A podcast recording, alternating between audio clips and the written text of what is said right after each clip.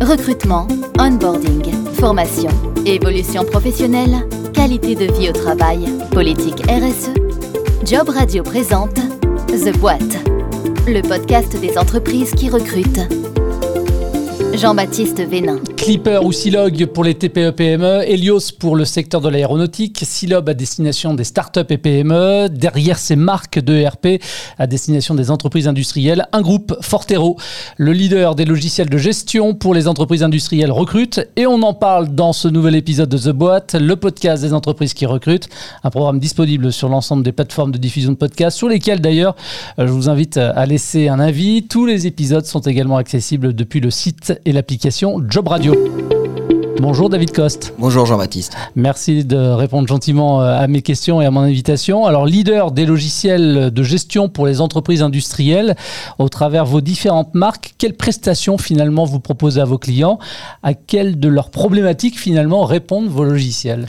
Eh bien, c'est très simple. Fortero, le groupe Fortero, qui gère ces différents logiciels qu'on qualifie de RP, propose à ses clients des logiciels qui vont leur permettre eux-mêmes de réaliser leur propre travail. À savoir qu'on va leur permettre de gérer leur production, leurs ventes, leurs achats, leur stock, en fait, toutes les fonctions de l'entreprise. C'est toute fonction a besoin de son logiciel, de logiciels qui dialoguent entre eux, de façon à coordonner l'activité de la société. C'est ce que nous faisons. Alors, j'ai cité quelques-unes des marques, hein, des logiciels. Quelle différence entre ces logiciels? Parce que finalement, vous vous adressez au même secteur d'activité à chaque fois, l'industrie. C'est l'industrie en effet, à chaque fois, mais dans l'industrie, il y a beaucoup de différences entre les entreprises et qui ne travaillent pas toutes de la même façon. Et en fait, selon les secteurs industriels et selon les tailles d'entreprise, vous avez besoin de logiciels qui sont adaptés. Et c'est ce que nous faisons, c'est-à-dire que nous avons des logiciels qui correspondent à certains segments de marché et à des besoins très spécifiques pour chacun de ces segments. C'est pour ça qu'on en a plusieurs en fait. Et c'est pour ça que je citais tout à l'heure pour euh, l'aéronautique euh, Helios, c'est ça? Absolument. En fait, euh, Helios est un, est un logiciel qui est extrêmement bien conçu pour l'aéronautique. Il a été conçu pour ça à l'origine. Et c'est pour ça qu'en fait, les clients qui l'utilisent retrouvent exactement leur usage quotidien dont ils ont besoin. Et c'est vraiment leur outil de travail. Ce qu'ils achètent, ce n'est pas un logiciel, ils achètent un outil de travail. Et c'est ça qu'on leur fournit. Alors, des logiciels uniquement pour l'instant tournés vers l'industrie, pour quelles raisons? Est-ce qu'il y a d'autres secteurs d'activité éventuellement vers lesquels vous vous tournerez à l'avenir? Alors, c'est une excellente question. Le, pourquoi on, on a choisi l'industrie? Tout simplement parce que vous avez dans, dans, le monde des grands éditeurs de logiciels qui, eux, ont tous choisi de ne pas aller dans l'industrie.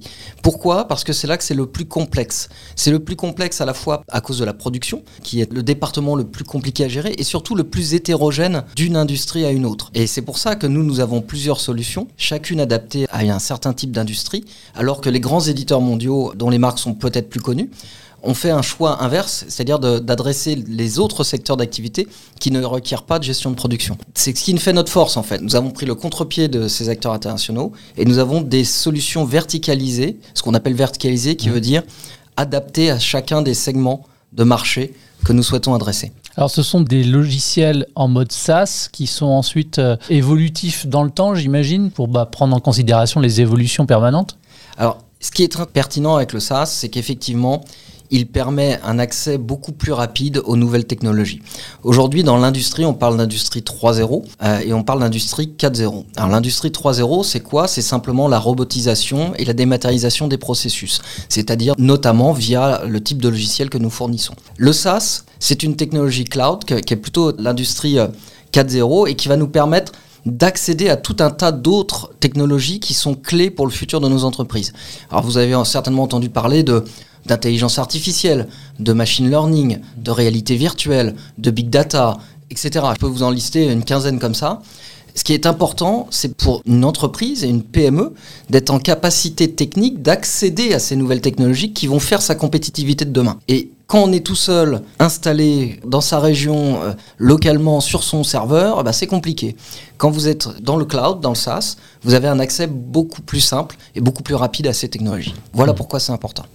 Aujourd'hui, qui sont vos clients? Euh, Ce sont des quoi? Des PME, ETI, start-up euh? Alors ça va de la start-up à l'ETI. On est en France, c'est environ 3500 clients. Mhm. Aujourd'hui, en Europe, nous avons 11 000 clients.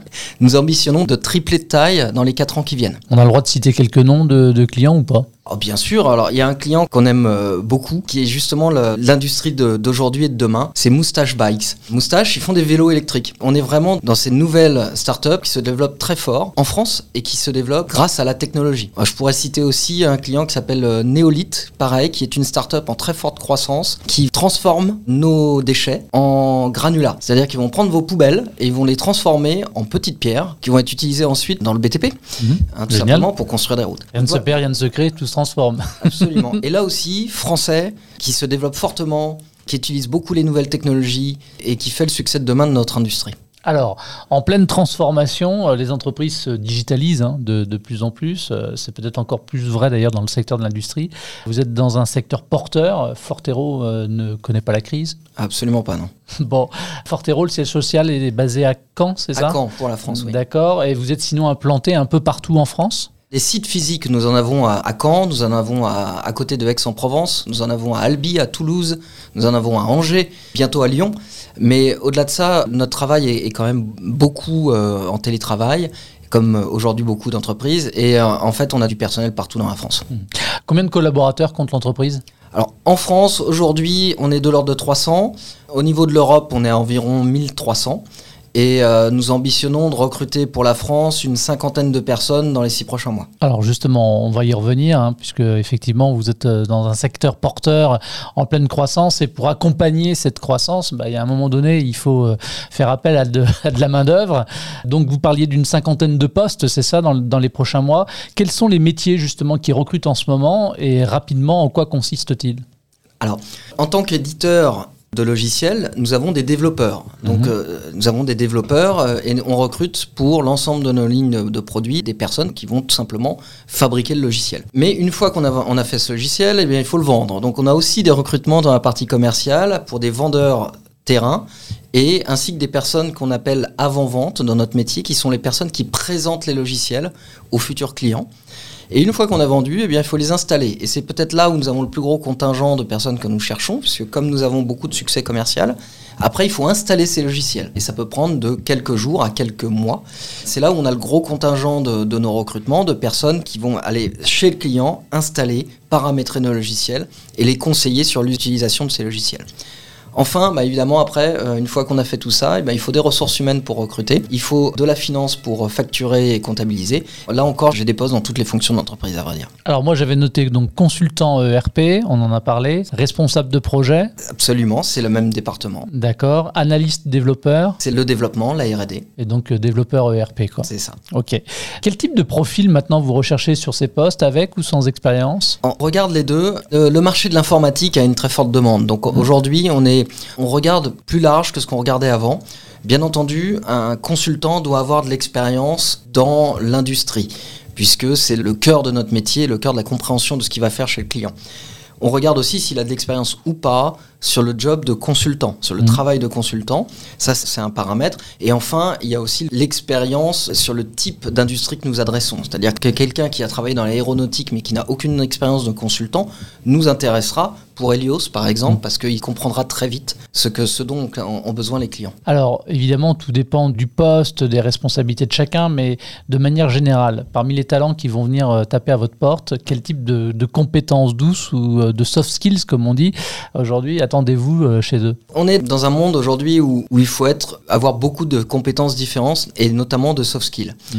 L'écoute est probablement la première des compétences dans notre métier puisque même si on pense savoir a priori de quoi ont, besoin nos clients, chaque client est différent et chaque client exprime des besoins différemment et il faut savoir l'entendre et, répondre à son besoin parce que nous sommes d'abord au service du client, d'abord au service de son outil de production et c'est là où nous devons lui apporter des solutions. Donc l'écoute est extrêmement important et ensuite j'ai envie de dire le, dans le management, alors, on en parle beaucoup un peu partout mais la bienveillance est aussi importante puisqu'on est dans un monde où les attentes des employés par rapport à, la- à leur entreprise sont grandes et c'est normal et il faut savoir les mettre dans les meilleures conditions pour réussir alors même qu'on est dans un monde qui va de plus en plus vite et qui est de plus en plus exigeant à tous les niveaux. Alors écoute, bienveillance, autre chose?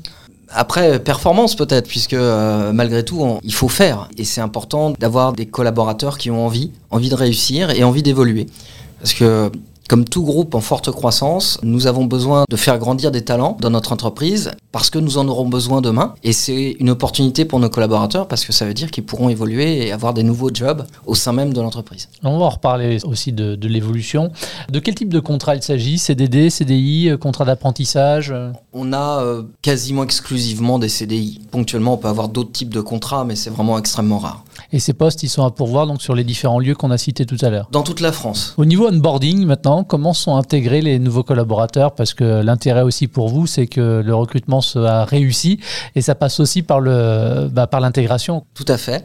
Nous avons une équipe dont c'est le travail qui est dédiée à l'onboarding des nouveaux collaborateurs. Cette équipe, son travail, c'est de les former à deux choses. Et là, on va parler principalement des consultants. Elle est de les former au métier de consultant, donc comment faire son travail, qu'est-ce qui est attendu par l'entreprise, les différentes tâches que doit faire un consultant. Et ensuite, elle est de le former aux logiciels et aux industries des clients. Quelles sont les capacités du logiciel, comment on peut le paramétrer et quelles sont les attentes des clients au regard de ces logiciels. Voilà le, principal cursus diplômant que nous faisons euh, en interne. Et ensuite, euh, nous avons bien entendu des pratiques de onboarding sur l'ensemble des départements, mais qui sont peut-être moins structurées ou en tout cas moins récurrentes. Comment est-ce que maintenant vous favorisez la montée en compétences des collaborateurs? En fait, nous avons au sein de l'entreprise tout un cadre de, qu'on appelle de leveling de niveau. C'est-à-dire qu'un collaborateur va atteindre un certain palier dans son expérience et à partir de cela, il passera dans une autre catégorie de, de référence. Quand un collaborateur fait partie d'une catégorie, l'objectif c'est effectivement de l'amener à la suivante. Pour ça, en fait, on a dans notre euh, organisation du temps de travail une partie du temps qui est dédiée à la formation. Pour un consultant, par exemple, vous avez 30% euh, de son temps qui est dédié aux tâches internes et dans les 30%, il y a environ 10 à 15% de son temps qui est dédié à la formation. Ce sont des formations internes que nous organisons régulièrement et qui leur permettent eh ben, justement d'acquérir les compétences qui leur manquent pour passer à l'étape suivante. Et si on prend quelqu'un, par exemple, qui, vous rejoint, qui donc va être intégré euh, au sein de, la structure de l'entreprise, quelles vont être euh, pour cette personne finalement les, perspectives d'évolution? Et est-ce qu'on peut peut-être se baser sur, euh, sur quelques exemples déjà que vous avez sûrement? Bien sûr. Alors, je vais prendre deux types d'exemples. Le, premier, ce sont mes collaborateurs directs. Lorsque nous avons acheté des entreprises en France, ces collaborateurs directs travaillaient, étaient responsables d'un département dans leur entreprise. Aujourd'hui, nous avons regroupé cinq entreprises différentes en une seule et ces collaborateurs aujourd'hui travaillent directement avec moi et gèrent un département pour l'ensemble de ces cinq sociétés. Voilà le type d'évolution, un type d'évolution possible. Un autre type d'évolution, ce sont des collaborateurs qui faisaient partie d'une société et qui aspiraient à changer, soit à changer de nature de travail, ou à changer de nature de produit, ou voire à changer de région, tout simplement, pour leur vie personnelle. Eh bien, du fait d'avoir plusieurs entreprises ou plusieurs lignes de produits nous a permis de leur offrir des jobs, soit similaires ou différents, dans une autre de nos entreprises ou une autre région, tout simplement. Ah oui, ça favorise les passerelles, quoi. Absolument. À quoi ressemble le management chez Fortero? Alors, c'est une bonne question. C'est toujours difficile de le voir quand on manage. Comment vous le souhaitez? Vous parliez tout à l'heure de, de bienveillance. Oui. Alors déjà, c'est beaucoup de transparence parce que beaucoup de nos collaborateurs sont associés, associés financièrement hein, même, c'est-à-dire au niveau de l'actionnariat, au succès de l'entreprise. Donc on leur doit la totale transparence sur les, décisions stratégiques que nous prenons, pourquoi nous le faisons et dans quelle direction nous allons et, et quels sont les résultats. La deuxième chose, j'ai envie de dire, c'est le dialogue. Le dialogue, pourquoi? Bah, Parce que euh, on essaye d'entendre toutes les strates de l'entreprise, tous les besoins des employés. Par exemple, mon PDG organise très régulièrement des petits déjeuners auxquels les employés peuvent s'inscrire, c'est du volontariat, pour dialoguer du futur de l'entreprise, des idées qu'ils ont, de ce qu'ils aimeraient voir changer. Et effectivement, on casse les barrières pour essayer de pouvoir avoir un dialogue et de donner de l'espace aux employés, parce que souvent on est pris par le quotidien et on ne mmh. prend pas le temps tout simplement d'aller dialoguer.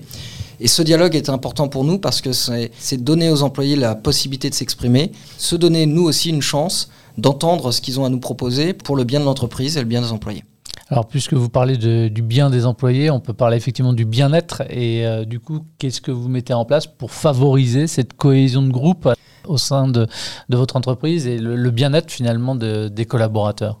Aujourd'hui, il se passe quelque chose d'antinomique, c'est-à-dire qu'on est... Euh, le développement du télétravail a, été euh, très très bien accueilli par beaucoup de gens, et mm. moi le premier. Mm. Euh, et, c'est vrai que c'est formidable au niveau de la qualité de vie personnelle. À l'inverse, pour la cohésion d'équipe, pour le sentiment d'appartenance à l'entreprise, pour euh, bah, la proximité avec ses collègues Ouais. et parfois même pour délivrer son travail. C'est plus dur parce que bah, parfois tout n'est pas uniquement les processus. La relation qu'on peut avoir avec ses collègues est aussi importante pour résoudre sur tout ce qui n'est pas tous les problèmes. Ouais, la visio, c'est bien, mais c'est pas suffisant. Voilà.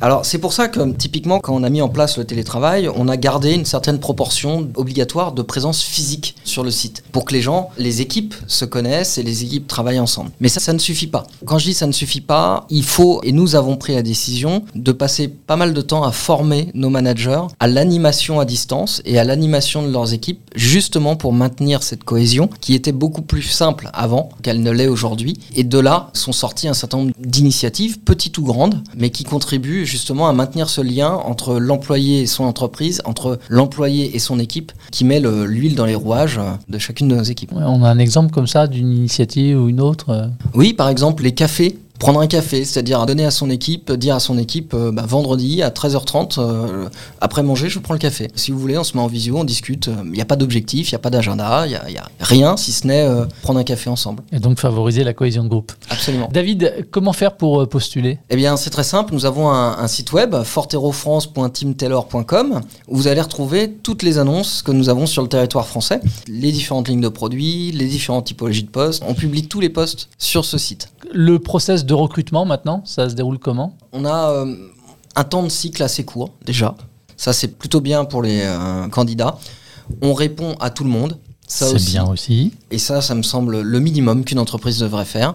Mais nous répondons à tout le monde. Souvent, le cycle est de- d'interviews et de trois entretiens. Hein, Vous avez le manager direct, l'ADRH et le manager euh, N plus 1. Merci David d'avoir répondu à mes questions. Je vous en prie. Merci également à vous de votre fidélité et à très vite pour un prochain épisode de The Boîte. C'était The Boîte, le podcast des entreprises qui recrutent. Retrouvez tous les épisodes de The Boîte, le podcast des entreprises qui recrutent sur jobradio.fr.